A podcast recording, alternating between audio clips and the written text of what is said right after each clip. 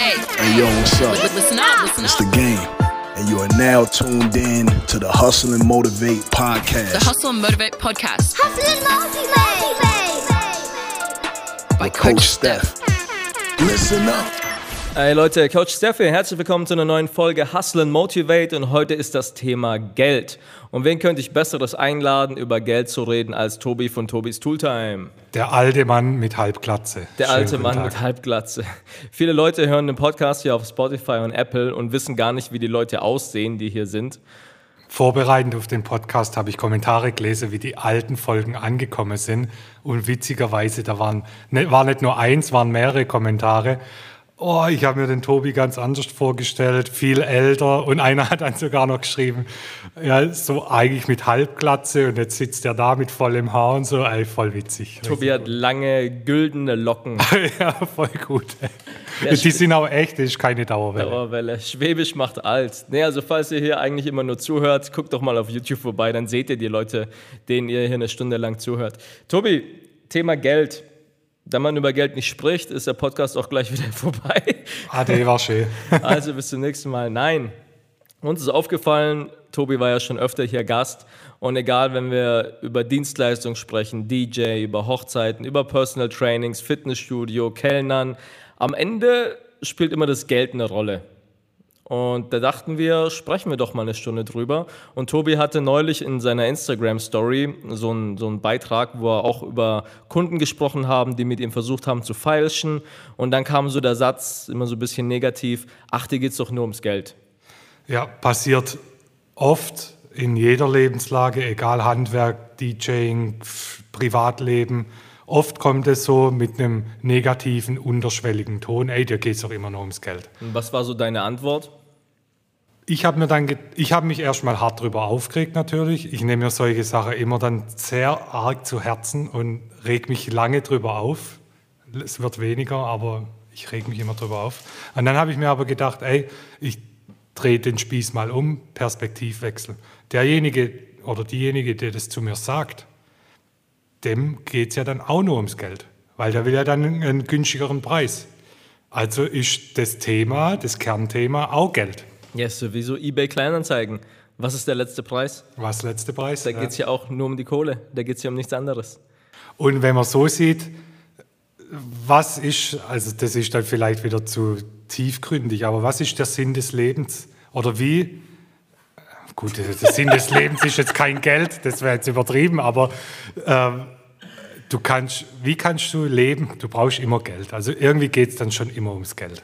Klar, das ist in der Dienstleistung sowieso. Und gerade diese Geldgrenze, die ist bei den Leuten halt so fix im Kopf. Selbst wenn du einen Preis nennst, der dem Kunden zu hoch ist, und du sagst ihm, pass auf, ich pack dir noch was ins Paket rein, das ist dem Kunden egal, weil ihm geht es um die Kohle, nicht um die Leistung. Ja. Das ist so traurig es klingt. Manche hören jetzt zu und sagen, bei mir aber nicht. Doch, bei dir auch.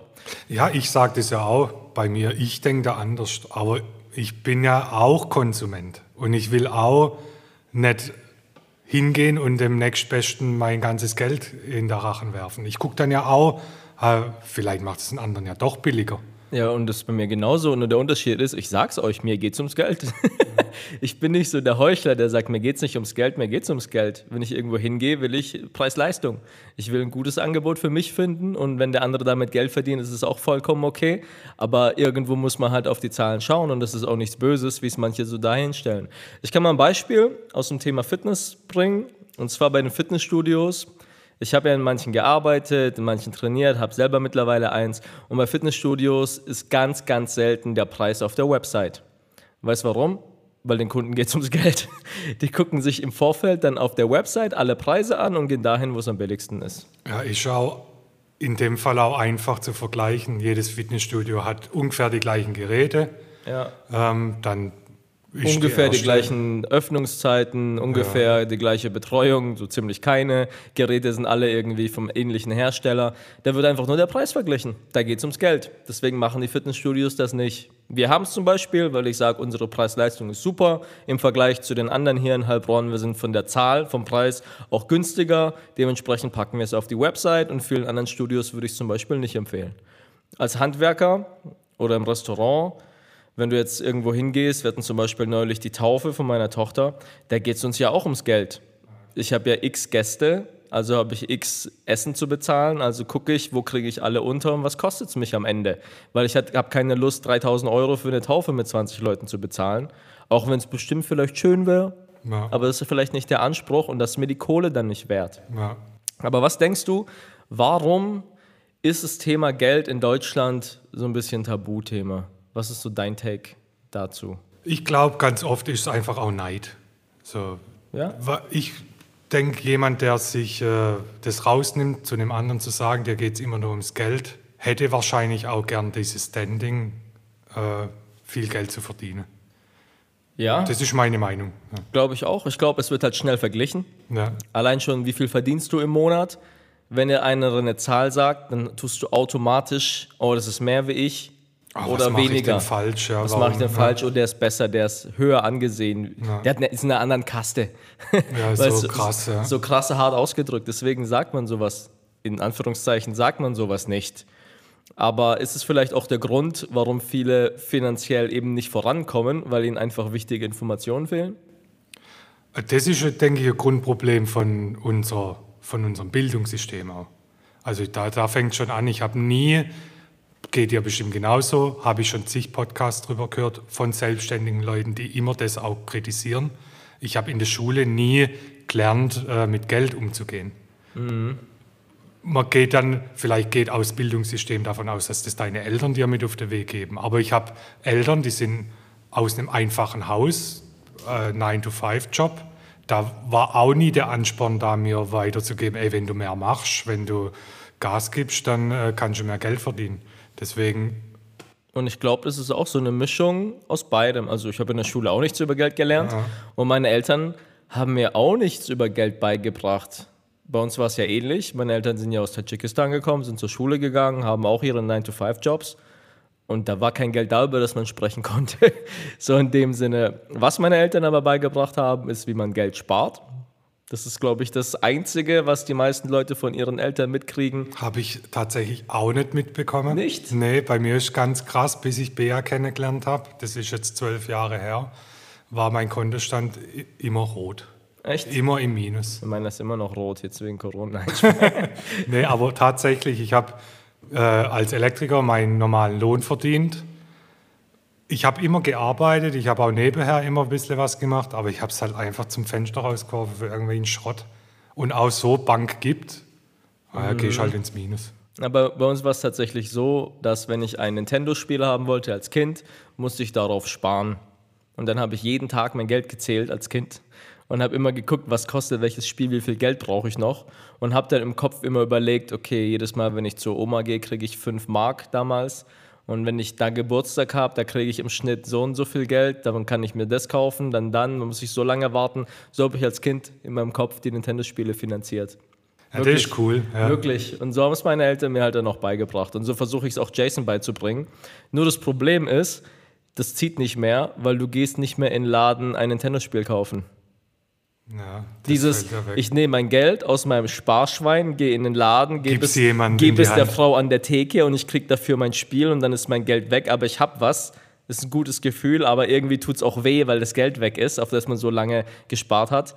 Das gibt es nicht mehr, weil, Stimmt, das- weil das- Jason spart 70 Euro für ein Playstation-Spiel und dann muss ich es aber per PayPal bezahlen und runterladen. Wir gehen nicht in den Laden. Und, Aber dann, und er steht da mit den 70 Euro und muss die jetzt mir geben. Also der hat die physisch in der Er Hand die- und gibt sie dir. Gibt sie mir Okay, und hat dann das Spiel, aber nicht in physischer Form, sondern es ist als Download. Und dann versteht er nicht, dass er das Geld weggibt, weil es ist doch noch da. Wir haben es doch noch hier liegen. Wie kann das weg sein? Und diese, Da muss ich einen externen äh, Geldeintreiber irgendwie engagieren, der von Jasons Geld holt. ja, ist aber traurig. Ja, ja, du, du kannst nicht sagen, wir nehmen jetzt das Gesparte, gehen in den Laden. Dann. Das, das lernt er nicht so. Ja. Ich muss mir das Neues einfallen lassen. Das war erst neulich tatsächlich. Das Einzige, wo ich äh, bewusst Geld gespart habe oder was mit Sparen so zu tun hatte, war der Weltspartag damals, wo mit deiner äh, Spardose da zum, zu der Kreissparkasse bist und da dein Ding abgegeben hast. Ja, das war uns zu deutsch, das haben wir nicht gemacht. Ja, das ist ja meine Kompetenz. Nee, aber tatsächlich, was ich auch, ich habe auch immer ganz schlecht gespart später. Ich hatte, okay, was brauche ich? 800 Euro für neue Felgen. Ich habe 800 Euro, ich hole mir neue Felgen. Dann bin ich wieder auf Null. Und so war halt ziemlich äh, lange mein Denken, so, weißt Ja, das Geld war schnell weg. Ich habe halt, ich habe als Kind schon angefangen, weil meine Eltern auch nicht so viel Geld zur Verfügung hatten, um mir alles zu kaufen, was ich mir gewünscht habe, habe ich dann schon, was heißt zwangsweise, doch irgendwie zwangsweise dann angefangen, Zeitungen auszutragen. Ich habe in den Ferien Ferienjobs gemacht. Ich war nie in der Gastro so nebenher tätig, das habe ich nie gemacht, so wie du. Aber ich habe halt, ja, wie gesagt, Zeitungen ausgetragen. Und das Geld habe ich dann für meine Wünsche ausgegeben. Ich habe es nicht gespart. Ich habe es dann gleich wieder zum Fenster rausgeschmissen. So was bei mir auch. Wenn ihr die anderen Podcasts so gehört habt, wisst ihr ja, was wir alle für Jobs hatten. Und am Ende war trotzdem Null oder Minus. Ich hatte das Glück, ich hatte nie ein Dispo. Deswegen war ich nie Minus. das Aber war bei mir schlecht. Ich hatte, glaube ich, 2000 Euro Dispo und war fast immer 2000 Euro. Ich hatte eine Phase auch, wo es Rücklastschriften gab von der Bank, ja, das hatte ich auch. wenn, äh, wenn irgendwie die Handyrechnung nicht bezahlen konntest. Oder ganz böse immer. Äh, Autoversicherung überraschte einen jedes Jahr im Januar. Oh, hoppla, ich, muss ja, ich habe ja ein Auto, muss Januar Versicherung zahlen. Ja. Nee, Leute, äh, was heißt Leute? Ich war damals ja auch so, hab's immer schnell verplant. Ah, da kommt wieder Gehalt, dann kann ich mir als erstes die Schuhe kaufen und das kaufen und das kaufen und dann ist irgendwie weg und dann musst du gucken, komm nicht mehr hinterher. Was wir zum Beispiel gemacht haben, äh, wenn wir in einen Club gegangen sind, haben wir halt im Kofferraum vorgesoffen, um Geld zu sparen. Oder Hip Island hier ist so eine Strandbar gewesen, früher gibt es heute auch noch. Da haben wir Wasser reingeschmuggelt in unsere Hose, dass wir drinnen keins für 4 Euro kaufen mussten. Das Problem hatte ich im Club zu, zum Glück fast nie. Ja, man hat halt gespart, nicht nur von der Kohle her, sondern auch, wenn man unterwegs war, wie konnte man irgendwie Geld zusammensparen, Spritgeld von den anderen, du hast aber selber kein Spritgeld für andere, weißt es war bei allen irgendwie immer knapp. Und jetzt ist so ein bisschen die Frage, wie kommt man da raus? Wie bist du da rausgekommen von diesem Nullsummenspiel? Ja, ich habe, ja, wie gesagt, immer nebenher was gemacht, aber das hat mich nicht vorangebracht. Also auf dem Konto stand nicht vorangebracht, weil das Geld immer weg war. Ich habe, bei mir war es der Fall, durch Bea, die hat das dann gesehen und hat gesagt, bist du eigentlich noch ganz normal?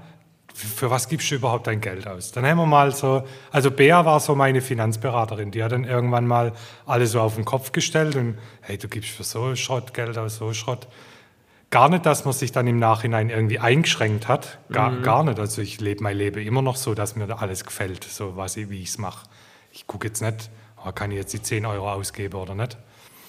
So hat es erstmal angefangen und dann seine Sache, die man nebenher macht, effizienter zu gestalten. Das war jetzt ein langer Prozess. Äh, ich würde jetzt heute behaupten, so wie es gerade läuft, bin ich zufrieden. Die Preise, die ich für meine Dienstleistungen bekomme oder abrufe, die werden bezahlt, das ist cool so. Aber das ist eine Reise, wo man selber viel dran arbeiten muss. Was mir schwer gefallen ist, ist kein Geld auszugeben. Ich konnte immer schnell viel Geld verdienen, aber dann das nicht anzufassen, das fällt mir unglaublich schwer. Ja, mir auch. Und als ich mich damals selbstständig gemacht habe, war ich halt schnell mit dem Investieren. Aber das Wort investieren war eigentlich auch nur ein Schönreden von Konsum. Ja, wenn ich mir ein neues Shirt kaufe, ist es in den Videos fresher, das ist dann wieder insgesamt gut, also ist es gut angelegt. Aber im Endeffekt hast du ein Outfit gekauft. Das Outfit bringt dir kein Geld. Ja. Oder, ja, ich brauche eine bessere Kamera, dann sind die Videos besser, dadurch steigt die Qualität insgesamt, dadurch verkaufe ich mehr. Nein, die Kamera bringt dir erstmal kein Geld, die andere funktioniert auch. Weißt du, und du hast so schnell mal was investiert, was aber eigentlich kein Investment ist. Es bringt nichts. Es, Da, da trickst mich mein Gehirn heute noch immer aus. Ich, Mich auch, mich auch. Das, das legt man ja nie ganz ab. Aber man muss halt mal anfangen damit, so wirklich zu separieren, okay, wenn ich diesen Euro ausgebe, wie bringt dieser Euro mir zwei Euro zurück? Das ist so die einfachste Rechnung, die ich damals so hatte. bei dir geht es immer nur ums Geld. Ja, bei mir geht es immer nur ums Geld. Und da ist mir dann aufgefallen, das meiste, was ich ausgebe, bringt mir gar nichts zurück. Und ich könnte auch ohne das Geld verdienen. Und dann irgendwann war ich dann wirklich so pragmatisch, dass ich gesagt habe, ich gebe gar nichts aus. Und für mich war das dann wieder wie ein Spiel, zu sagen, ich gebe gar kein Geld aus und gucke, wie ich trotzdem Geld verdiene. Und dann hat es mir wieder Spaß gemacht und dann bin ich dabei geblieben. Das war bei mir so der Turning Point. Ich habe ein Spiel draus gemacht. Ich glaube, es gibt äh, kein so richtiges Geheimrezept dafür. Das muss jeder für sich selber irgendwie individuell gestalten. Ich kann auch dieses Guru-Gelabern, da, da gebe ich nichts drauf. Wenn ich bei YouTube ein Video angucke und mir in der Werbung vorher einer sagt, du machst fünfstellige Umsätze in Ding, äh, man muss da irgendwie klein anfangen. So. Es reicht ja schon, alle, die hier zuhören, wenn sie im Monat 200 Euro mehr hätten. Einfach nur gar nicht viel Aufwand, einfach hier ein paar Tricks und dann hast du 200 Euro mehr. Wäre doch schön. Das wäre schön. Das ja. ist ein super Anfang. Das sind für die meisten sind es, keine Ahnung, 10, 20 Prozent mehr Geld im Monat, Ja. wenn du es mal in Prozent ausdrückst. Weißt, da brauchst du nicht in Spielothek gehen und verdoppeln. es funktioniert nicht. Weißt, und was ich damals dann auch gemacht habe, ist auch erstmal meinen Kontostand zu nehmen, meine Kontoauszüge von den letzten ein, zwei Monaten zu nehmen und dann einfach mal nachzurechnen, wo geht mein Geld überhaupt hin. Weil oben rein ist leicht, aber wo fließt es denn überhaupt hin? Und dann merkst du, hier hast irgendwie noch einen alten, was weiß ich was, Vertrag, Abo, 5 Euro kündigen. Hier bin ich umgezogen, zahle immer noch im alten Haus 19 Euro, Telekom, weiß was ich was für ein, alles mal zu kündigen so komplett, dass du mal wieder auf Null bist. Und dann guckst du als nächstes deine Versicherungen. Was habe ich denn da? Brauche ich da überhaupt alles? Was kann man umstellen? Ruf doch mal an, deinen Versicherungsmann. Vielleicht hat er wieder was anderes. Gibt es da was zu optimieren? Ja, nein. Dann So guckst bin ich auch rangegangen an Genau, und dann Ja. guckst du Miete, okay, kannst nicht viel machen, willst du umziehen? Ja, nein, größerer Aufwand, bleibt erstmal, aber vielleicht Fitnessstudio, aber vielleicht was, für- was weiß ich, was für Handy-Apps oder Zeitschriften, was ich irgendwie noch Geld ausgebe. Dann guckst du, wie viel kostet mein Benzinmilch, mein Automilch, kann ich vielleicht da was sparen oder weißt du, du fängst halt irgendwo an. Ja, wir haben zu der Zeit, als wir dann zusammengekommen sind, habe ich schon äh, regelmäßig aufgelegt und da habe ich ja nebenher so mein, das, was on top auf meinen Lohn kam, verdient. Und zu der Zeit sind wir einfach viel essen gegangen, was irgendwie, ja, war cool. Aber dann, wenn es in Zahlen siehst, was gibst du im Monat für Essen gehen aus, dann denkst du auch, ey, das kann ich mir auch sparen und selber kochen dieser Switch dann vom Essen gehen zum selber kochen, das war schon auch eine Umgewöhnung und irgendwie ja, am Anfang auch nervig. Aber es sind ein paar hundert Euro. Aber Monat. das ist viel Geld. Und jetzt auf lange Sicht zurückblickend, jetzt macht mir voll Spaß zu kochen, zum Beispiel. Es sind viele Dinge, die lange brauche, auch nicht auf jeden anwendbar, aber sowas habe ich zum Beispiel gemacht. Essen gehen, Essen bestellen ist bei vielen Leuten ein großes Thema. War bei uns auch so. Allerdings hatten wir das Problem erst jetzt mit dem Essen bestellen, weil wir einfach viel arbeiten beide mit zwei Kindern und da hast du nicht die Zeit einkaufen, kochen zu gehen, dass wir doch eher was bestellen, aber es bringt uns dafür halt viel Zeit. Aber ich merke schon, so nach zwei Wochen, wo du gemerkt hast, ich habe in 14 Tagen irgendwie zehnmal Essen bestellt, okay, wir müssen es wieder ändern, ich habe keinen Bock mehr, ich kann es nicht mehr sehen. Lass wieder einkaufen gehen und mal wieder hier komplett Reset machen, so von den Routinen her. Und da ist halt Essen gehen großer Faktor. Aber hast du, wenn es jetzt wieder um, ums Geld geht, hast du irgendwie so ein Kontenmodell oder sowas, wo du sagst, wenn Geld reinkommt, dann packe ich davon so viel Prozent auf dieses Konto oder andersrum oder habe hier ein Sparkonto und hier ein Sparbuch oder hast du da sowas, weil das auch häufig irgendwie im Internet äh, gepitcht wird? Also ich spare einen fixen Betrag zur Seite jeden Monat. Äh, der kommt auf, anfangs habe ich es auf so ein normales Sparbuch gelegt. Das bringt ja aber heutzutage keine Prozente mehr. Jetzt habe ich so einen ETF-Sparplan, ist das, da investiert so ein Roboter sozusagen automatisch das angesparte Geld in Aktien, äh, Wertpapiere, Gold und so. Und es hat ein paar Prozent Rendite dann nachher. Aber ich spare einen fixen Betrag zur Seite von meinem Hauptjobgeld, das ich einnehme. Ist auch so das Erste, was ich damals gemacht habe. Ich habe mir ein zweites Girokonto angelegt und habe da erstmal Geld drauf. Dass ich nicht nur mein privates Konto habe und mein Geschäftskonto, sondern dann noch ein Sparkonto quasi, wo ich einfach einen Betrag immer im Monat drauf, dass ich halt so zumindest irgendwie ein paar tausend Euro habe, falls irgendwas ist, die ich halt nicht gleich ausgebe, die ich eigentlich auch nicht anfasse, auch nicht zum Investieren, wo ich einfach sage, gut, da packe ich jeden Monat ein paar Euros weg und gut ist. Und dann ist halt immer der nächste Step, okay, jetzt hast du ein paar tausend Euro liegen, die bringen dir nichts auf dem Konto. Ja. Was machst du halt damit? Und dann, wie du gesagt hast, ETFs, ist, ich habe auch ein bisschen Krypto, da ein bisschen geguckt. Man versucht halt dann zu gucken, was kann man mit seinem Geld anfangen. Und da kommt man dann schon wieder in diese Business-Schiene rein.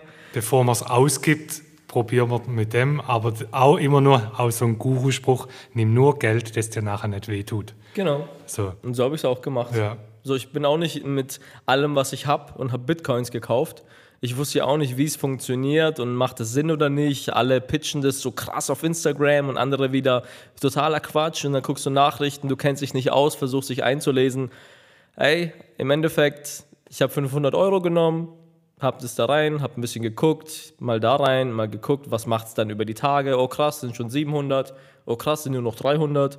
Ah, okay, es geht schnell hoch und runter, muss man ein bisschen aufpassen.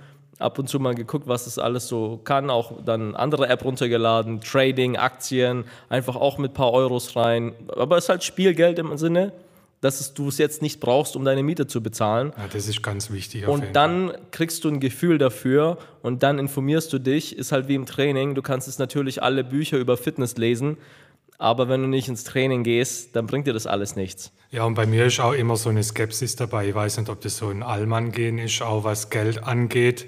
Wenn dir jemand was über Geld erzählen will, nee, lass es mich selber probieren. Das war auch bei Krypto so. Da hast du schon oft gehört. Dann hat es irgendjemand mal aus meinem Umfeld angefangen, dem ich so ein bisschen mehr Vertrauen geschenkt habe. Der hat es mir dann grob erklärt, wie es geht, und dann habe ich selber probiert. Ja, Es ist was Interessantes, aber halt hochspekulativ. Das ist, ja, aber es ist nicht anders wie die Rente. Die ist auch hochspekulativ. Wie alles andere auch. Also ich habe jetzt kein BWL-Studium gemacht. Ich habe mal eine Weiterbildung gemacht, da haben wir einen Teil BWL gehabt. So die Grundding von Geld ist ja, das ist irgendwas, woran Menschen glauben. Ja. Sobald die Menschen an dieses Ding den Glauben verlieren, verliert es an Wert. Unser Euro ist nur der Euro wert, weil die Eurozone halt an diesen Euro glaubt. Ja. Krypto, ich habe diesen Dogecoin spaßeshalber gekauft. Wer sich da auskennt, weiß, dass der so eine Welle nach oben gemacht hat, weil Elon Musk darüber spaßeshalber irgendwas ge getwittert hat. Dann haben viele dran geglaubt, investiert und das Ding ging durch die Decke. Aber das ist halt so, das ist schwierig, das ist so ein Glaube. Wenn jetzt heute irgendjemand kommt und sagt, ab heute bezahlen wir nur noch mit Cola, wenn alle dran glauben, dann könnte das die neue Währung sein. Weißt du, das ist Oder schon. Toilettenpapier. Oder? ja, auch ein gutes Beispiel, ja. Das hätten wir zu einer Währung switchen können zu einer Zeit. Ja. Ja, ja, ja, ja, aber wenn man es so mal abstrakt sich überlegt, dann ist es halt so, ja. Das klingt jetzt natürlich blöd für jemanden, der gerade da sitzt und sagt, ja scheiße, von was reden die hier? Ich habe kein Geld. Jetzt, Aber, aber man kann es ja auch auf Sammlerstücke. Ist ja genau das Gleiche. Ist ja auch wie eine Währung. Eine Karte, eine Pokémon-Karte für 100.000 Euro. Oder Schuhe. Wir Ja. haben hier viele im Gym, die irgendwie Sneaker sammeln und auf Sneaker-Flohmärkte und die halt traden. Oder Hennessy-Flaschen. Hennessy-Flaschen hier. Genau. Es ist ja, es ist ja nur, immer nur ein Gegenwert, den man da quasi hat. Ja, und gerade wenn du von, von, von äh, Geld sprichst und Rente. Ich war letztens auf dem Spielplatz mit Sarah, Jason und Jada. Und es war schon abends, so um sieben, da sind keine Kinder mehr da. Und Jason spielt halt alleine. Und dann kam so eine Oma mit ihrem Enkel. Es war der Spielplatz, auf dem wir immer waren. Und die kam und sieht uns so, na, wie geht's Ihnen? Was machen Sie so? Und ja, Ihr Sohn, wie alt ist er? Und wir so, der ist sechs Jahre alt. Ja, mein Enkel, der ist auch sechs, der kam jetzt in die Schule. Wir so, ja, unsere auch, erste Woche. Und die, die, das ist die, die Schwester, wie alt ist sie? Und wir so, ja, die wird bald eins, hat bald Taufe, ja, super. Und ihre Tochter, und sie hat sechs Enkel, und sie wohnen alle hier, und sie geht da immer vorbei. Und ist so richtig netter Smalltalk. Und dann so nach fünf Minuten mir ist schon aufgefallen, der hat so einen leicht russischen Akzent und guckt einen nicht in die Augen an beim Sprechen. Ist, ist mir irgendwie hart aufgefallen. Und dann sagt sie so, ja, was arbeiten Sie denn? Und dann sagt Sarah halt, ja, sie ist beim Zahnarzt, aber in Elternzeit. Und bei mir ist so ganz schwierig zu sagen, was arbeite ich. Deswegen sage ich, ja, ich mache Fitness, bin Personal Trainer. Ah, okay, ja, weil es ja auch immer wichtig, dass man da irgendwie Geld hat, wenn man Kinder hat und später die Kinder haben und ob wir schon mal dran gedacht haben, passives Einkommen aufzubauen. Ey, ich, als du das in deiner Story da mal gepostet hast, da, ich konnte es nicht glauben, dass es auch im echten Leben gibt. Ich denke, wir sitzen dachte, auf dem Spielplatz, spät, was heißt spät abends, 7 Uhr, für Kinder ist es schon spät und dann kommt eine Oma mit ihrem Enkel und pitcht uns da passives Einkommen und sie hat da so tolle Produkte für die Gesundheit und man kann die Mega. dann direkt vertreiben und kriegt dann eine Provision und macht so ihr Multilevel-Marketing-Ding. Und Sarah hat es nicht geblickt, die ist aber auch nicht so arg in dem Thema. Bei mir gingen sofort alle Alarmglocken Alarm, an. Alarm. Ich habe das ja schon 10.000 Mal gehört. Und ich so, oh Gott, ey, wie komme ich da jetzt raus? Und die hat eiskalt ihren Pitch von vorne bis hinten durchgezogen. Das ist Was, ja wie was war das für eine Marke? Amway. Das ist so, das ist, glaube ich, ganz eins der ersten Multilevel-Marken. Hey, das kenne ich tatsächlich von vor 20 Jahren. Ja, das gibt es immer noch tatsächlich. Und die hat mir das dann so gepitcht und sie hat Diabetes und ihr Mann hat Krebs und durch die Produkte ist es viel besser geworden und sie gibt es allen, die sie kennt und wir sollen doch auch unsere Gesundheit, weil wir Kinder haben und bei der Firma geht es dann von null bis zum fertigen Produkt, vom Boden bis zum Anbau, bis zur Fertigung. Das ist alles aus einer Hand. Und da gibt es diese Studien und da sind täglich Tests und, bla bla bla. und dann kann man sogar nicht nur das Produkt kaufen, sondern man kann auch die Produkte verkaufen und somit dann sein Geld verdienen. Gerade Sarah in der Elternzeit, sie kann es von daheim machen und so komplett alle Phrasen, die es gibt. Und ich, äh, ja, äh, und, und ich denke so, oh Gott, weiß, ich denke mir auch nur, heilige Maria, Mutter Gottes, bitte Wie für unsere Sünden raus? jetzt und in der Stunde unseres Todes bekomme ich raus und dann göttliche Fügung, Jason haut's voll hin. Aber der ist wirklich runtergefallen, so aus einem Meter 20, dachte, fuck Der off. konnte sich's nicht mehr mit anhören, glaube ich. hat, ich hoffe, er hat sich seinen Arm nicht gebrochen, dann hat er geweint und dadurch konnten wir dann gehen. Und die hat, Aber mir, die hat mir versucht, noch äh, eine Karte aufzuschreiben und hat auf den Karte, den Link hat sie mir drauf geschrieben mit Kuli. Aber die was- hat mir aufgeschrieben auf eine Karte https Ach, Doppelpunkt Backslash Backslash www.mway.de wo ich denke, ey, und dann bin ich gegangen und ich dachte mir, einerseits, ja, lächerlich, ich weiß, aber andererseits, du weißt halt auch nicht, was verdienen die an Rente? Das, ich wollte gerade fragen, was meinst du? So, ich habe die Person ja nicht gesehen. Verdient sie was damit? Ich glaube sogar ja, weil der Pitch war gar nicht mal schlecht. Ich habe sie am Anfang gar nicht ab. Also, dieser Smalltalk habe ich nicht durchschaut, dass es nur ein Pitch war, um den Bogen zu schließen. Also, die hat es gut aufgesetzt.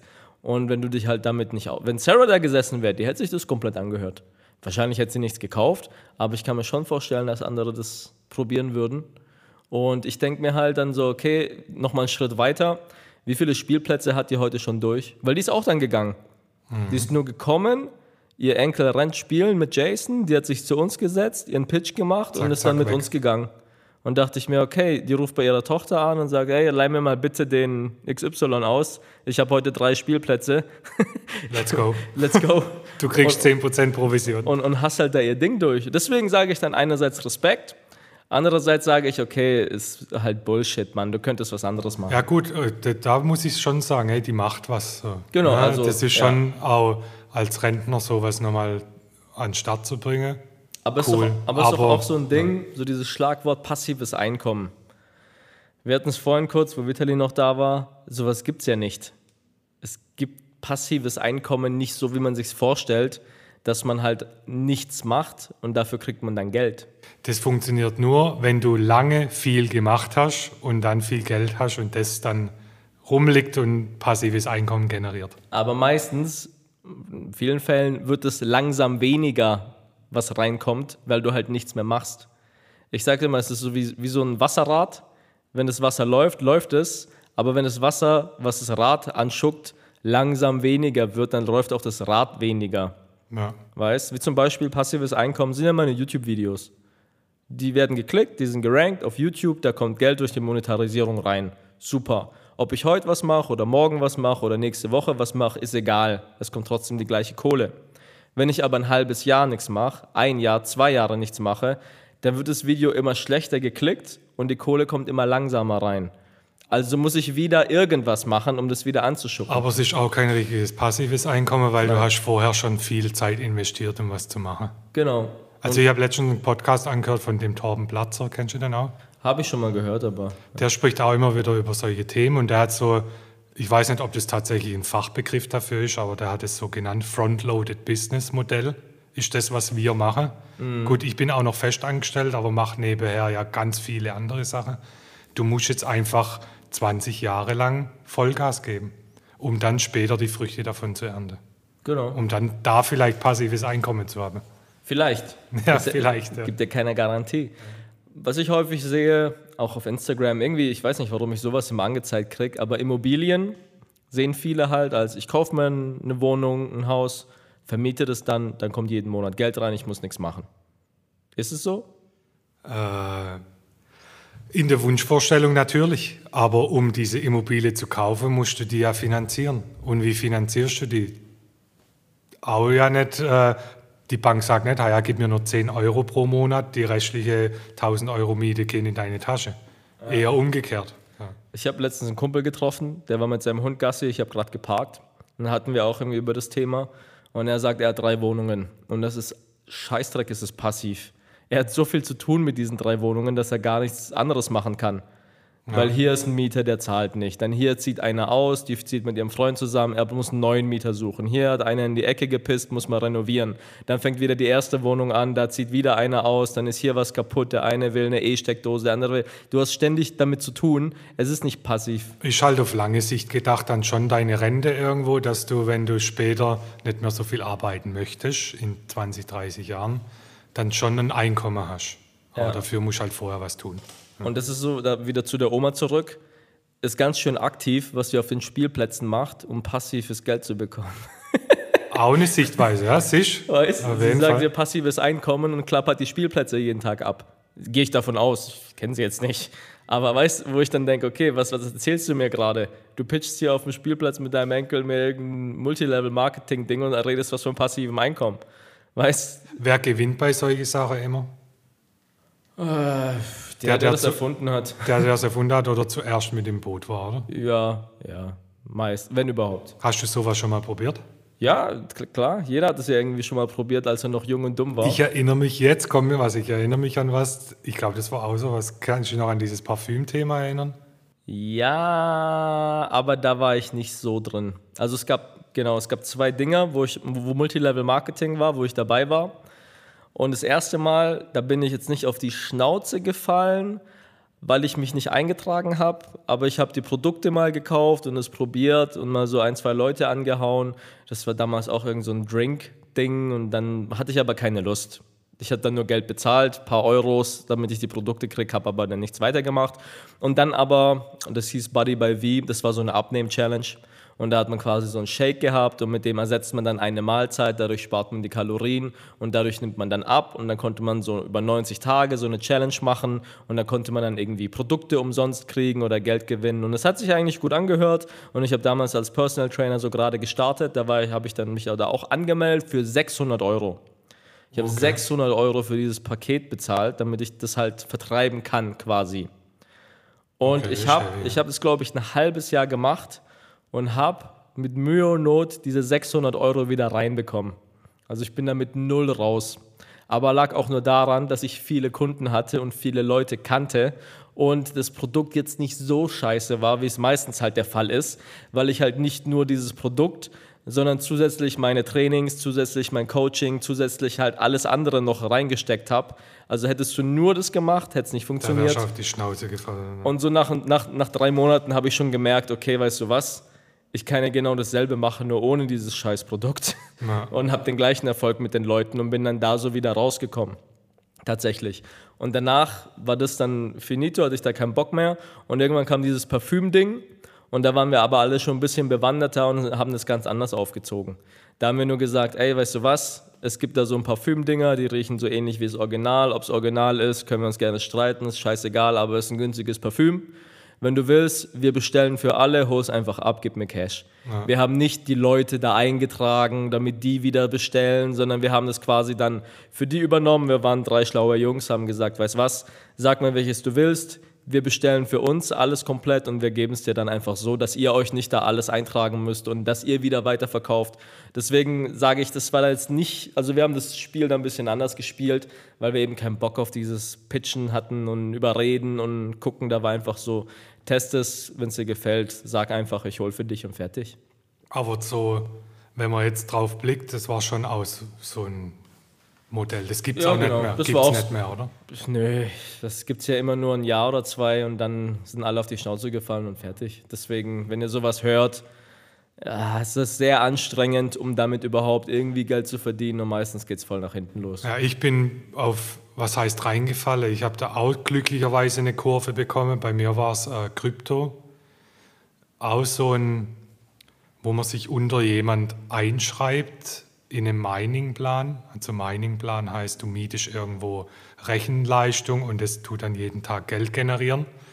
Das hatte ich auch. Das, aber das hat mir einer gepitcht, ein Kumpel, und ich habe genau gesagt, nee, so eine Scheiße habe ich keinen Bock. Aber das war auch der Grund, warum ich lange mit Krypto da nichts gemacht hatte, weil ich dann dachte, ja, das ist alles irgendwie, hat es damit so zu Ja, tun. und das war aber mein Einstieg in dieses Ding, weil derjenige, der es mir vercheckt hat sozusagen, der hat, da viel, hat selber viel davon gehalten, hat sehr viel Geld da rein investiert.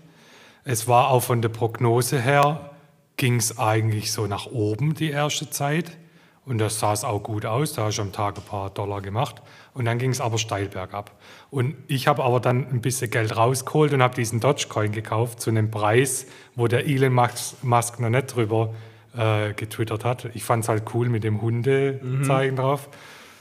Und dann ging das irgendwann bergauf und dann habe ich das Geld, wo ich the theoretisch kaputt gemacht habe, wieder reingeholt. Also da war Glück im Unglück. So. Ja, aber jetzt mal hier, um Multilevel-Marketing abzuschließen.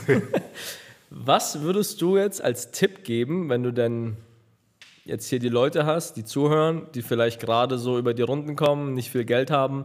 Was wäre so dein Tipp an die, um aus diesem Hamsterrad, sage ich mal, auch echt ein ätzender Begriff, aber wie kommt man da raus? Finanziell. Boah, das finanz- ist schon eine harte Frage, um da jetzt eine richtige Antwort zu geben. Was was wäre so deine Anlaufstelle für finanzielle Bildung, die du den Leuten so geben könntest? auf einer Seite YouTube, auf der anderen Seite nicht, weil da kommt es auch immer darauf an, wen guckst du dir an. Der verkauft dir am Ende vielleicht doch was und will dich ausnehmen. Super schwierig. Äh, bei mir hat es geholfen, jemand aus dem Umfeld zu haben, der, der viel Geld gemacht hat in seiner Zeit, um den halt einfach als Mentor zu nehmen. Und sonst, super schwierig. Aber das ist bei mir auch Schwierige Antwort ist bei mir auch. Lieber spreche ich mit dir eine Stunde, da habe ich mehr gelernt, als wenn ich mir irgendwelche YouTube-Videos reinpfeife. Weil du, wenn du mit anderen Leuten redest, die auch irgendwas machen, da kommst du schneller auf Ideen oder du kriegst Sachen direkter vermittelt als auf YouTube. Ja, kommt halt drauf an, wer derjenige oder diejenige ist, der jetzt sehr zuhört. Äh, wenn du ein Umfeld hast, wo man sich da was abgucken kann, dann nimm lieber das Umfeld. Wenn das nicht da ist, dann musst du dir vielleicht doch einen Weg durchs Internet suchen. Aber da bist du ganz schnell, Cookies merken sich dein Verhalten. Diese äh, Scammer, die Ja. zielen genau auf dich und dann bist du wieder Also der beste Tipp in dieser Folge ist, klick niemals auf so eine YouTube Pre-Roll-Ad, die du angezeigt kriegst, wenn Das irgendeiner in einem Porsche oder AMG sitzt und dir irgendwas, klick da niemals. Das vergiss es. Das, Das, das wäre ein guter Tipp, ja. das macht es auf keinen Fall. Ja, was mir geholfen hat, so ein bisschen Bücher lesen. Also da so Basic-Lektüre ist Rich Dad, Poor Dad von Robert Kiyosaki. Den Buchtipp gibt es eigentlich häufig. Ich fand das Buch super, war so für den Einstieg eigentlich cool, um mal so ein paar andere Gedanken über Geld zu kriegen. Das hat mir sehr geholfen. Und ansonsten hatte ich damals Bodo Schäfer, ich weiß nicht, ob man den heute noch empfiehlt. Den, den hatte ich vor ein paar Jahren auch mal so auf dem Schirm, aber ich habe jetzt mittlerweile das Gefühl, dass der sich auch zu so einem, zu so einem Verkäufer entwickelt hat. Weißt Ja, also der hat mir damals, ich glaube, Gesetze der Gewinner war so das erste Buch, was ich so in die Richtung gelesen hatte. Ja. Das fand ich ganz cool. Dann irgendwie, dann auch dann später nicht mehr, wo ich denke, ja, waren viele Floskeln so wieder drin und Motivation, wo ich denke, okay, die sind ein bisschen drüber. Aber man kommt halt nicht weiter, wenn man nicht anfängt. Dann, du? Genau, ein- irgendwie anfangen. Du kannst kein Buch bewerten, wenn du es nicht gelesen hast. Weißt, selbst wenn du ein Buch liest und nach der Hälfte sagst du, okay, ist absoluter Schrott, dann hast du zumindest gelernt, wenn dich jemand nach einem Buchtipp fragt, dann gib das nicht raus. Weißt, du kannst nicht in einem Markt oder in einem Feld oder in einem Bereich oder in einem Hobby oder in Fitness oder in was auch immer Experte werden, wenn du nicht zumindest dich über alle Sachen, die es halt gibt, informierst oder grob weißt von denen. Oder eine ganze Weile in dem Thema auch drin bist und damit dann lernst. Ja. Genau. Ja. Also ich würde äh, einen Tipp an jemand, der jetzt nicht so vielleicht keine kreative Ader hat, um nebenher irgendwas zu machen, ähm, auch einfach einen Nebenjob machen. Die Zeit 9 to 5, irgendwann bist du zu Hause, du hast immer noch fünf Stunden vom Tag, sechs Stunden vom Tag, geh doch einen 450 Euro Job machen. Oder, weißt du, was ein guter Tipp ist? Du kannst ja mal mit deinem Chef drüber reden. Da unterschätzen, ey, das ist auch ein Thema, da unterschätzen sich viele selber. Ja? Die meisten eigentlich. Die, es ist auch immer wieder so, Dienstleistung, du musst natürlich auch was leisten, um das verlangen zu können. Aber ich kenne so viele Leute, die gute Mitarbeiter sind, die sich nicht trauen, mit dem Chef über Geld zu sprechen. Äh, Mir, mir hat das sehr weitergeholfen und auch innerhalb der Firma damals im Fitnessstudio hat mir das sehr viel weitergeholfen, als wir da immer mal wieder über Business oder Rechnungen bezahlen. Du weißt ja als Angestellter oft nicht, was kostet denn das, was hier gerade vor dir steht, dein Arbeitsgerät. Was kostet die Maschine? Was kostet der Laptop? Was kostet der Computer? Was kostet der Schreibtisch? Was kostet der Stuhl? Und das nicht nur für dich, sondern für alle Angestellten. Wo kommt denn die Kohle her? Was ist, wenn was kaputt geht? Was kostet die Handwerkerrechnung für ein Kerchergerät? Wenn, weißt, das ist ja alles in deiner Arbeit, was dich persönlich direkt betrifft. Und wenn man da einfach mal nachfragt oder halt drüber redet, du kannst ja jetzt nicht sagen, ey, was kostet das? Aber so einfach mehr, deinem Chef zeigt, dass du Interesse hast, dann hilft er dir auch. Und dann verstehst du andere Zusammenhänge oder du verstehst immer überhaupt, wie das Ganze funktioniert. Ich habe ein gutes Beispiel. Ich habe aus meinem engen Umfeld, ich kann keine Namen nennen, vielleicht hört derjenige zu, der es hör, hören sollte auch. Ich habe einen Handwerker, der ist gelernt, der macht Baustellen, sehr guter Mitarbeiter. Ich kann es gut bewerten, weil ich mit dem auch schon zusammen geschafft habe. Der kriegt 19 Euro auf die Stunde. Egal was für eine Branche jetzt, okay. 19 Euro ist nicht wenig, aber ist für ihn viel zu wenig, weil er äh, kann fünf Leute auf der Baustelle anweisen, was sie machen. Also ist schon ein sehr guter Mitarbeiter. Ein anderer, den ich auch kenne, der ist ungelernt, aus Rumänien gekommen. Der hat eine Weile mit mir zusammengearbeitet, dann haben sich unsere Wege getrennt. Den habe ich jetzt wieder getroffen, den habe ich zu einer anderen Firma vermittelt. Der hat sich da ein bisschen integriert, hat da auch gute Arbeit geleistet. Also beide liefern gut ab. Der eine gelernt, fünf Leute, der andere ungelernt, spricht schwierig Deutsch und macht sehr einfache Arbeit, die aber gut. Was denkst du, verdient er mehr oder weniger wie der Gelernte? Mehr. Der verdient 22 Euro auf die Stunde. Das ist schon mal krass, das sind 3 Euro bei 170 Stunden, sind irgendwie da um die 500 Euro brutto mehr im Monat. Nur weil der keinen Schiss hatte, mit seinem Chef zu verhandeln. Du, ey, du brauchst mit Baustelle sowieso gerade, schwierig Mitarbeiter zu finden. Der wusste seinen Wert richtig einzuschätzen. Ich habe der anderen Person selber schon gesagt, weil ich ja selber auch mal Chef war und in dieser Position war. Geh zu deinem Chef, geh mit einer vernünftigen Zahl ins Rennen, sag, du möchtest bei der nächsten Gehaltserhöhung 25 Euro, wenn er dich auf 22 runterhandelt, hast du gewonnen. Ja. Was, was meinst du, was, was hat er mir geantwortet? Weiß nicht, traue ich mich nicht. Was sage ich da? Vielleicht kündigt er mich, ich will nicht frech werden. Sowas in die Richtung? Ich bin zufrieden mit dem, was ich habe. Ja, aber, Aber versteht ihr? aber Verstehe. zufrieden ist ja nicht, ist es ja nicht negativ, mehr Geld für seine Leistung zu haben, haben zu wollen. Nee, eben. 500 Euro mehr im Monat zu haben, Selbe. für selbe. Dafür, dass du halt deine. Vielleicht, dann bist du unterbezahlt. Ja. Weißt? Find ich ich finde diese Einstellung krass. So, ich finde es zum einen bewundere ich es irgendwie, dass man sagt, man ist so dann mit dem Stand zufrieden, weil irgendwann kommt auch, wenn du nebenher was machst und dann übers Geld halt auch nachdenkst, dann bist du mit deinem Stand jetzt nicht zufrieden, dann willst du schon immer mehr. Aber das ist so immer dieses Argument, ja, sei doch mal dankbar. Warum willst du denn immer mehr? Sei doch mal zufrieden. so ja, was kommt ich bin schon zufrieden. Also das darf man nicht falsch verstehen. Ich bin auch dankbar.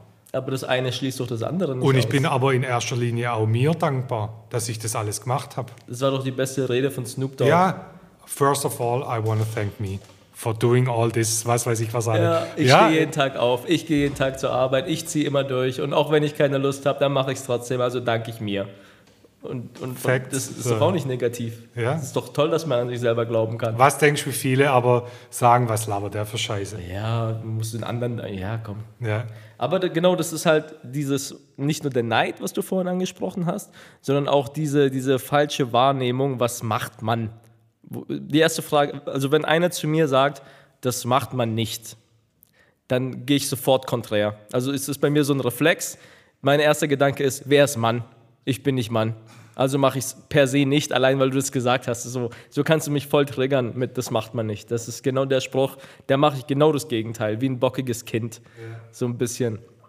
Und noch ein Beispiel zu bringen, wenn du sagst mit den Handwerkern, ich habe auch ein Beispiel. Und zwar hier im Fitnessstudio habe ich das häufig. Weil die Leute feilschen ja auch mit dem Monatsbeitrag oder der Anmeldegebühr oder weiß, wollen ja damit reden.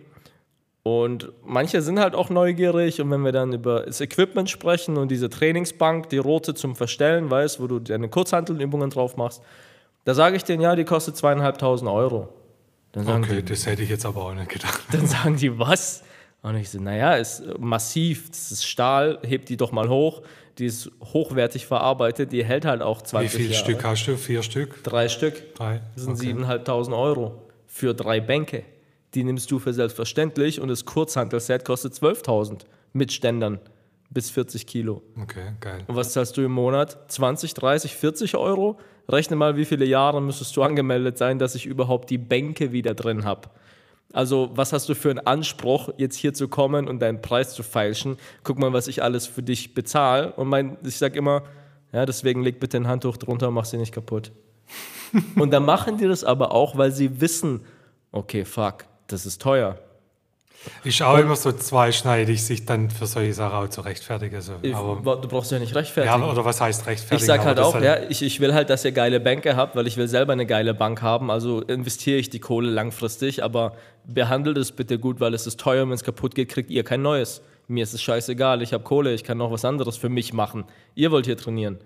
Und viele Leute schätzen das aber, dass man das denen so offen auch kommuniziert, dass ich, ich rede nicht mit jedem so, man muss die Leute schon ein bisschen kennen, weiß, aber dann wissen die zumindest, wow, was hat das Ganze an Wert? Und erst als ich mein Fitnessstudio gebaut habe, habe ich auch erstmal so das McFit schätzen gelernt. Weil so eine Butterfly-Maschine, wo du dich hinsetzt und Gewicht reinsteckst und einen Butterfly machst, die kostet auch irgendwie 5000 Euro oder so, Listenpreis, und die haben halt mal drei Stück. Und du guckst dann und sagst, okay, da stehen 15.000 Euro und das sind einfach nur drei Butterfly-Maschinen. Und die Leute sagen, ah, alles besetzt, gibt viel zu wenig Geräte, warum gibt es nicht noch einer von denen? Und zahle 5 Euro im Monat. Oder? Und wollen noch duschen und Betreuung und weißt und von diesen, fünf, von diesen 20 Euro geht dann noch Steuer weg. Weißt? Und das ist auch so ein Ding, wo du mal dann erstmal schätzen lernst, okay, fuck, was kann ich eigentlich für wie viel Geld verlangen und eigentlich kriege ich sehr viel für das, was ich ausgebe. Ja, Geld und auch so ah, Dienstleistungen, das ist einfach ein so breit gefächertes Thema. Du, du verkaufst ja deine Leistung für irgendeinen Preis X. Ah, das ist äh, schwierig zu erklären. Aber da kommt es am äh, häufigsten vor, dass die Leute sagen, da geht es immer nur ums Geld. Zum Beispiel beim Auflegen. Ich habe angefangen, für 0 Euro aufzulegen, hier nebenan. Ich habe irgendwann 50 Mark bekommen. Jetzt bin ich bei Hochzeiten über 1000 Euro für einen Abend, weil ich lange dafür gearbeitet habe, da dieses Standing zu haben, mich im Markt separieren kann von anderen, die das halt nur hobbymäßig machen und vielleicht auch nicht so gut, wie auch immer, sich auch nicht so professionell präsentieren. Aber da kommt dann halt oft, Alter, wenn ich das so im, im Umfeld höre, Alter, so viel Geld für einen Abend, dem geht es nur ums Geld. So, ja. Dann machst doch du und mach du mal die Reise, die ich da gegangen bin. Ich mache das jetzt 17 Jahre. Wenn es runterrechnest auf die 17 Jahre, sind die 1000 Euro am Abend jetzt runtergerechnet nichts mehr, weil ich habe ja 10 Jahre nichts verdient. So, schwierig. Also dieses Dienstleistungsthema, Also wir hatten ja mit der App, haben wir auch jetzt für die nächste Investitionsrunde einen Unternehmensberater engagiert, der halt die Zahlen anguckt und uns da ein bisschen ähm, vielleicht ein paar andere Tipps geben kann. Und das Erste, was er gesagt hat, ey, eigentlich solltet ihr nicht die App verkaufen, sondern euren Workflow, die Prozesse, die Dienstleistung, weil das funktioniert ja bei euch wie im Fließband. Und ich so, ja, ich stelle mich da hin, da ist die Kamera, da mache ich das Video, da lade ich es hoch, in dem Video ist die Werbeanzeige, da ist der Link, dann gehen die da drauf, dann ist da ein Newsletter, dann habe ich den dahin, dann kommt hier die Werbung, dann laden sie die App runter, die ist erst kostenlos, da habe ich dann Academy-Videos, da pitch ich das Programm, dann haben sie das Abo, dann kriegen sie hier das gefüttert und das alles funktioniert, zack, zack, zack, zack, wir brauchen da nicht ewig und es ist günstig. Das müsst ihr verkaufen. Diese, dieses, diese, diese Maschinerie dahinter. Wo Vitali und ich uns auch überlegen, ja, deswegen haben wir eigentlich Outperform, ist ja eine Fitness- und Marketing-Agentur, weil wir das duplizieren wollen. Ja, allein dein Workflow für YouTube-Videos, den kannst du auch verkaufen. Genau. Und Das mache ich ja jetzt auch selber Genau, das nach ist ja deiner das- Anleitung. Genau, So, das ist ja das, was ich dir versuche beizubringen, wo ich sagen kann, du bist schon schneller als die meisten Fitness-YouTuber mit 200.000 Abonnenten. Die kriegen die Videos nicht so schnell hin wie du. Die brauchen da länger und die brauchen Kameramann und die müssen viel Geld bezahlen und es ist schlechter. Ja. Und dann haben sie noch kein Thumbnail. Weiß? Und noch keine Videobeschreibung SEO optimiert und noch keine Tags, weil das musst du ja lernen. Und das habe ich gelernt, als ich vor zwei Wochen mit einer Freundin telefoniert habe. Die wohnt in Hamburg und macht so Gehaltsverhandlungen, will auch einen YouTube-Kanal aufbauen, wollte kurz mit mir telefonieren. Ich mache es auch immer gerne für Leute, die ich kenne. Also wenn ihr mich nicht kennt, braucht ihr mich nicht anrufen. Aber die hat mir einfach ein paar Fragen gestellt zu YouTube. Ich habe ein bisschen gearbeitet, nebenher mit der telefoniert. Und die Fragen, die sie gestellt hat, da habe ich erst gemerkt, wie fucking weit wir alle sind. Weißt? Ja, wie mache ich das Vorschaubild? Ja, Und- und- und ich so. habe das ja auch anders im Kopf gehabt, wie man das Ganze machen Ja, müsste, sie hat da so, so eine App und dann tut sie da ein bisschen Text rein und ja, irgendwie das Bild ist ja jetzt auch nicht so wichtig und ich sage, okay, das Bild ist das Wichtigste an dem ganzen Ding, weil wenn das Bild nicht gut ist, klickt keiner, dann interessiert es auch keinen, wie das Video aussieht. Okay, und mit welchem Programm machst du das? Und ich so, okay, fuck, warte mal, ich mache mit dem iPhone, dann tue ich auf Porträtmodus, dass der Hintergrund unscharf ist, dann mache ich es auf dem MacBook, gehe dann in Lightroom, tue dann die Bilder bearbeiten, Filter drauf, die Farben, dann tue ich es exportieren, tue es in Photoshop, da stelle ich mich dann frei, mache die Texte dann dazu und tue es dann exportieren in YouTube hochladen. Okay, und wie funktioniert das? Und ich so, okay, fuck, ja, du brauchst zwei Programme und dann noch das Videoschnittprogramm. Das sind aber nicht drei einfache Programme, sondern das ist halt, das sind die kompliziertesten Programme, die es halt gibt, weil du kannst damit halt alles machen. Bring dir das mal bei, wie viele Tutorials habe ich geschaut, dass ich das so jetzt schnell hinbekomme, mal kurz nebenher noch ein geiles Bild zu machen. Und das Aber das, was du mir dann da vermittelt hast aus deiner Erfahrung, das war kurz, knackig. Ich habe zwei, dreimal gebraucht und schneide jetzt die Videos selber. Ja, und es geht voll einfach. Ja, und das wäre jetzt auch eine Dienstleistung, die du verkaufen könntest. Jetzt verkauft es mal jemand, der frisch mit YouTube anfängt. Coach Steph, ich habe hier ein, was weiß ich, wie man eine digitale Dienstleistung, kostet 100 Euro. Was? 100 Euro will der dafür? Für was denn? Der will, Und das der kriegt der Hals nicht voll. Das hat Vitali auch erzählt, weil er früher in einer Agentur gearbeitet hat. Da gab es solche Kunden. Und dann, ja gut, hier ist das Video. Und dann eine halbe Stunde später ruft er an und sagt, oh, wie lade ich das jetzt hoch? Und was stelle ich da jetzt ein? Und ja, das kostet extra, weil das ist nochmal eine Stunde. Und das unterschätzen viele. Du hast jetzt das Video, aber okay, welches Format, welchen Titel, welche Beschreibung, Links gut oder schlecht, welche Hashtags, dann hast du nochmal andere Tags, dann welche Uhrzeit, welcher Tag, weißt du, wel- welches, welches Bild, wie, dann gibt es auch noch Beiträge, dann gibt es Stories auf YouTube, es gibt so viele Tools dort, wenn du die nicht kennst, was sollst du dann da machen? Und das ist auch so ein Ding. Aber jetzt sind wir wieder voll vom Thema abgeschweift. Alter. YouTube. Ja, ja aber nochmal, um das vielleicht auch anders zu sehen, Dienstleistung schwierig, deinen Wert zu verkaufen. Aber worauf ich immer komme, man kauft sich gern für 2000 Euro eine Louis Vuitton-Tasche. Das ist immer so mein Spruch dann zum. Spruch, ja. Man hat ein Handy, das über 1000 Euro kostet. Da macht sich keiner Gedanke und regt sich drüber auf. Man regt sich vielleicht kurz drüber auf, oh, Apple ist so teuer. Aber nachher kauft man es trotzdem. Ja. Und diskutiert nicht mit dem Steve Jobs, mit dem kann man nicht mehr diskutieren. Aber egal, man, ich gehe auch nicht in, ich, kann man das überhaupt machen? In Snipes gehen und sagen, ich will die vier T-Shirts. Was, letzte, was ist der letzte Preis? Nee. Mach der, das mal. Der Angestellte darf gar nicht entscheiden. Ja, sowieso. Weiß, Aber, da kommt der Gedanke doch in einem Minute mal auf. Also was wir uns häufig fragen hier intern, wir kriegen auch öfter mal böse Mails, auch ums Geld immer, weil den Kunden geht es immer ums Geld. wir Die sagen, ja, da war jetzt ein Angebot und ich habe es aber einen Tag vorher gekauft und jetzt ist es heute aber 5 Euro billiger, jetzt äh, will ich mein Geld zurück, weil sonst bla bla bla, wo du denkst, okay, du kann, alles, was du machst, ist immer falsch. Also wenn du sagst, okay, wir machen eine Aktion 10%, dann kriegst du erstmal Scheiße, weil die, die es an der Woche vorher gekauft haben, die meckern dann, weil sie es zum vollen Preis gekauft haben. Ja, warum sagt ihr nicht, dass eine Aktion kommt? Du weißt es nicht. Manchmal machen wir es spontan, manchmal ist auch sowas wie, pass auf, halte ich fest, Black Friday. Und da gibt es Leute, die kaufen am Donnerstag vor Black Friday um 23 Uhr für Hunderte von Euro irgendwas ein. Und dann am Black Friday sind sie dann pissig, weil es irgendwie Angebote gibt und schreiben dir böse Mails. Und, und du bist dann da und denkst dir, was soll ich dir erklären?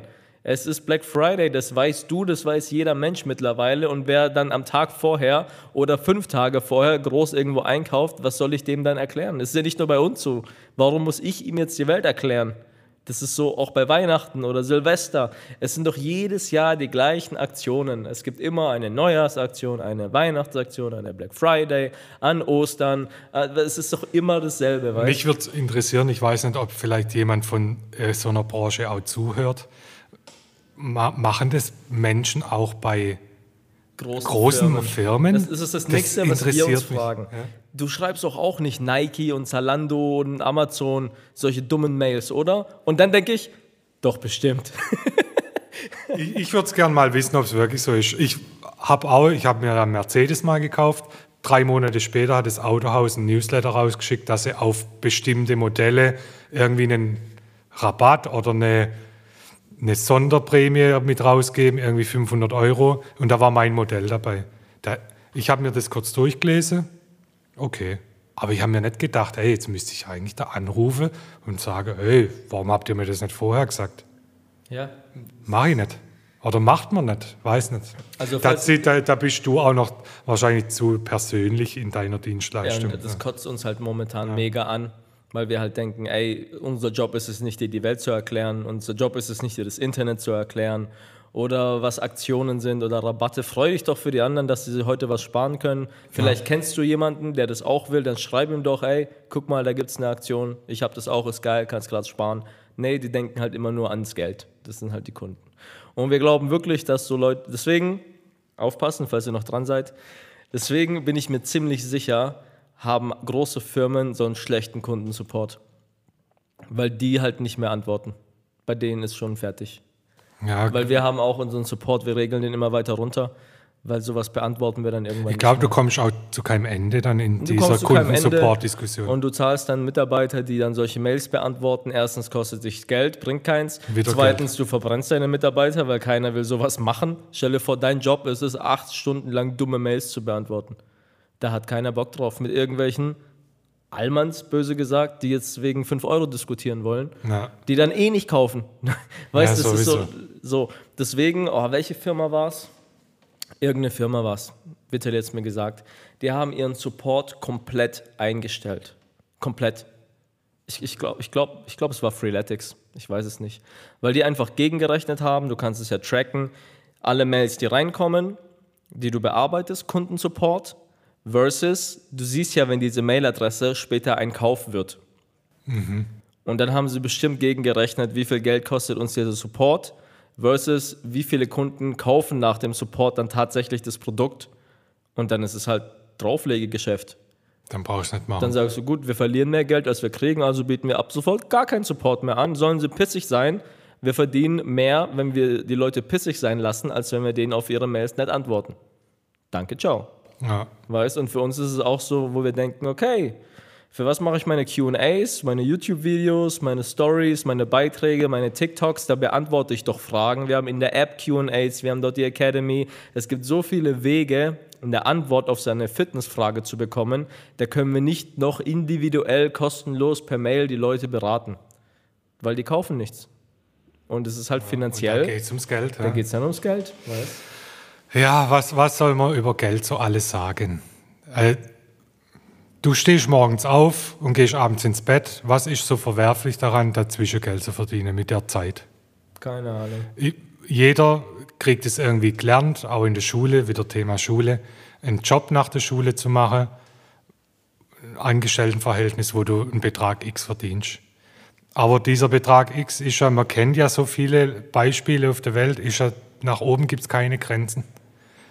Und warum ist immer das erstmal negativ behaftet, wenn einer was machen will? Ich habe immer noch, oder werde es auch wahrscheinlich immer haben, und aber ganz am Anfang ganz stark, ja, warum macht er jetzt das? Der will doch nur Geld verdienen. Aber ich mache das zum einen, weil es mir Spaß macht, weil ich damit Geld verdiene, ja. Und nicht dann auf der Couch hocke und mir zwölf Bier reinziehe. So, ist doch auch, so, so kannst du deine Zeit auch nutzen. Ist auch scheiße. Ja, ich habe mir das vorhin auch überlegt, als ich mir überlegt habe, was reden wir im Podcast? Warum mache ich das Ganze? Mir macht es auch Spaß. Und für mich ist es wie ein Spiel. Und ich will das Spiel gewinnen. Das ist so ganz, ganz plump gesagt. Ja. Mir macht es einfach Spaß. Ich will mehr Punkte sammeln, als ich verliere. Du kommst in so ein Rad, wir waren ja jetzt in Rumänien eine Woche, wir da, sind da viel Auto gefahren, haben auch über das Thema gesprochen, über den Sinn von dem Ganzen. Da, wenn du zu viel drüber nachdenkst, dann kannst du auch verrückt werden. Total. Aber ja, irgendwann sterben wir alle. Und warum dazwischen nicht, nicht einfach das Beste draus machen? Auch dieser Blickwinkel, alles positiv.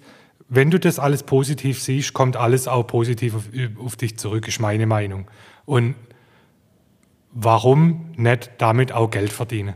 Mit, deinem, mit deiner Zeit, die du hast. So, ey, Ein, ein Argument, was ich halt immer bringe, ist, wenn die Leute, die jetzt zuhören, würdet ihr gerne Geld spenden an gute Sachen? Ist die Antwort, ja, Geld spenden ist was Cooles. Ja, warum machst du es nicht? Ja, ich habe kein Geld. Ja, warum verdienst du dann nicht mehr Geld, dass du mehr Gutes tun kannst? Äh, keine Ahnung. Weißt du, das ist halt immer, immer so dieses Thema. Ja. Geld spenden kannst du nur, wenn du Geld hast. Und wie kriegst du Geld? Indem du gute Sachen tust, die anderen Leuten wieder helfen. Und was ist jetzt daran negativ? Das Einzige, was negativ ist, ist Gier ja. oder Neid. Aber das hat ja mit dem Geld oder dem Spenden oder dem Guten tun oder dem Mehrwert schaffen eigentlich erstmal nichts zu tun. Das haben die Leute untereinander. Ja. Weißt? Und es ist immer so ein Thema, was ich, was, was mich halt immer so ein bisschen triggert. Ja, also ich glaube, in jeder Stufe hat man so seine Probleme. Auch man denkt immer, die, wo viel Geld haben, haben kein Problem, keine Probleme. Das sind dann andere Probleme, die man hat. Aber ich denke, das Wichtigste ist, einfach nicht kein Auge zu machen. Also, Lass uns noch ein Thema, jetzt das letzte Thema, bevor wir fertig sind. Eine Frage: Löst Geld Probleme? Das ist, glaube ich, eine gute Frage. Weil das ist so, so ein Gedanke, den haben viele, die erstmal broke sind, hatte ich früher auch. Hätte ich Geld, hätte ich keine Probleme. Ist es so? Und wenn ja, bis zu welchem Grad? Und welche Probleme hat man dann? Weil es gibt natürlich auch viele Rap-Songs, More Money, More Problems. Was ist da dein Take? man muss auch dazu sagen, ich bin auch noch nicht am Ende meiner Reise. Ich bin jetzt kein Millionär, ich bin aber auch keiner mehr, der im Minus lebt. Also, aber ich bin auch nicht zufrieden. So, das ist ganz wichtig. Man muss immer weiterdenken. Aber es löst keine Probleme. Das kann ich unterschreiben. Echt? Ich, ich sage, es lö- löst keine Probleme. Ich sage, es löst manche Probleme, aber es bringt auch viele neue Probleme mit. Ja, genau. Manche, aber es bringt neue Probleme. Aber vielleicht andere, die es bringt auch Probleme, die Spaß machen zu lösen. So kann man es aussehen vielleicht. Also welches Problem Geld erstmal löst, ist so ein bisschen Zeit und Druck am Anfang. Ja, Weil du musst nicht mehr unbedingt heute XY machen, weil du hast ein bisschen Puffer. Ich merke zum Beispiel, früher, oh, ich brauche Geld, ich muss das E-Book schnell fertig schreiben und es muss am liebsten heute noch rausgehen zum Verkauf, dass wir die Kohle haben. Heute kann ich sagen, ah, irgendwie bin ich noch nicht ganz zufrieden mit dem E-Book. Ich überlege noch mal zwei Wochen, vielleicht habe ich einen anderen Ansatz und ich bringe es nächsten Monat raus oder in einem halben Jahr. Aber ich habe keine Eile, das fertig zu machen, weil wir halt einfach Geld haben, um diese Zeit auszusitzen. Also hat mir das Geld in dem Fall Zeit gebracht. das ist ein Problemlöser, ja. Andererseits, früher habe ich hier im Fitnessstudio alle Trainings selbst gegeben. Heute kann ich sagen, ich bezahle einen Trainer, der die Stunde gibt, dass ich einfach daheim sein kann, weil ich habe auch Privatleben. Und dieser gar Trainer kann mit diesem Geld dann auch wieder seine Wohnung bezahlen, seine Wohnung finanzieren, seine Kinder Essen kaufen oder seine Schule bezahlen. Wo ist jetzt das Problem? Auch da hat mir Geld Zeit verschafft. Aber auch wahrscheinlich wiederum Probleme, weil dann hast du wieder so Stellen, wo es Ja, dann hast Probleme geben kann, Genau, Mitarbeiter.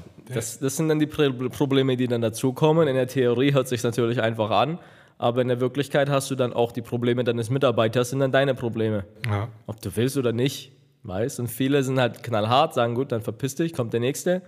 willst aber kein schlechter Mensch sein. Du willst auch gucken, dass sich Leute entwickeln. Du willst mit denen auch arbeiten. Du magst sie ja natürlich auch.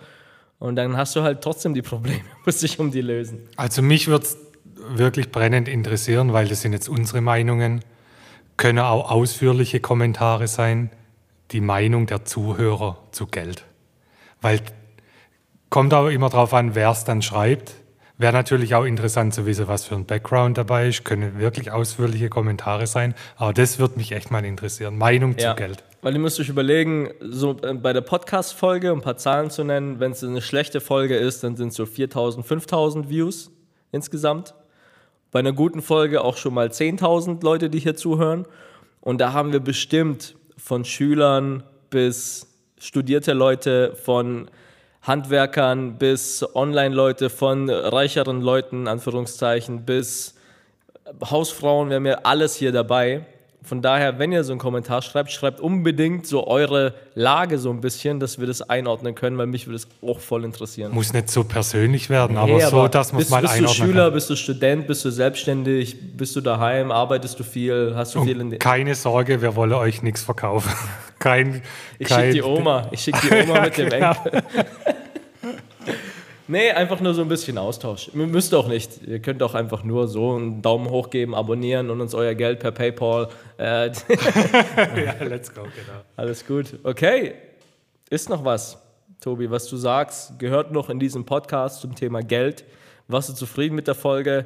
Ich weiß, wir könnten ewig reden über das Wir Thema. könnten ewig über das Thema reden. Ich glaube auch, umso mehr man darüber redet, desto öfter wechselt man. Also ich habe eh gedanklich auch immer wieder Sprünge gemacht, wieder so gedacht, wieder so gedacht. Das ist ein sehr offenes Thema, wo sich wahrscheinlich auch nächste Woche wieder mein, meine Einstellung dazu ändern kann. So Ja. schwieriges Thema. Dann läuft irgendwas voll gegen die Wand und dann denkst du dir, ne, Hätte ich den Scheiß bloß nicht gemacht und nur meine Lehre gemacht und gut. Nie wieder. Habe ich mir auch schon gedacht. Denk Warum mache ich den ganzen Scheiß? Das denke ich mir oft. Ja, Das ist so, alle Leute sehen so von außen, na, Abonnenten, Dings, bla. Und, und innerlich denkst du dir, boah, wisst ihr was, macht doch alle selbst. Ja. So, wenn ihr alles besser wisst, so habe ich auch oft. Aber dann an anderen Tagen denkst du dir wieder, Alter, lass Gas geben, ich habe voll Bock. Und dann ziehst du wieder fünf Wochen durch. Also es ist wirklich, Wir lassen dieses Thema auch mal so im Raum stehen, weil dann haben wir wieder ein Part 2, mehr Content. ja. Und die Leute, denen bluten jetzt schon die Ohren, oder? Eine Stunde zehn. Ja, also Tobi, dann schließen wir hier ab. War schön. AD war schön. Danke, dass du da warst.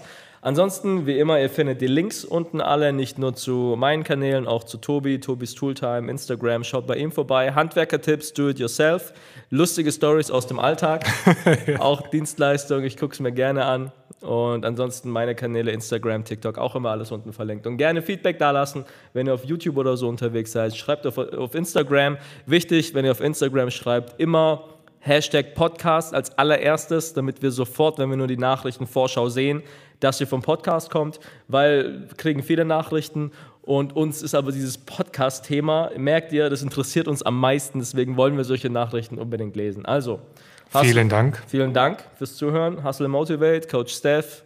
Tobis Tooltime. Wir sehen uns bis dahin. Peace. Tschüssle.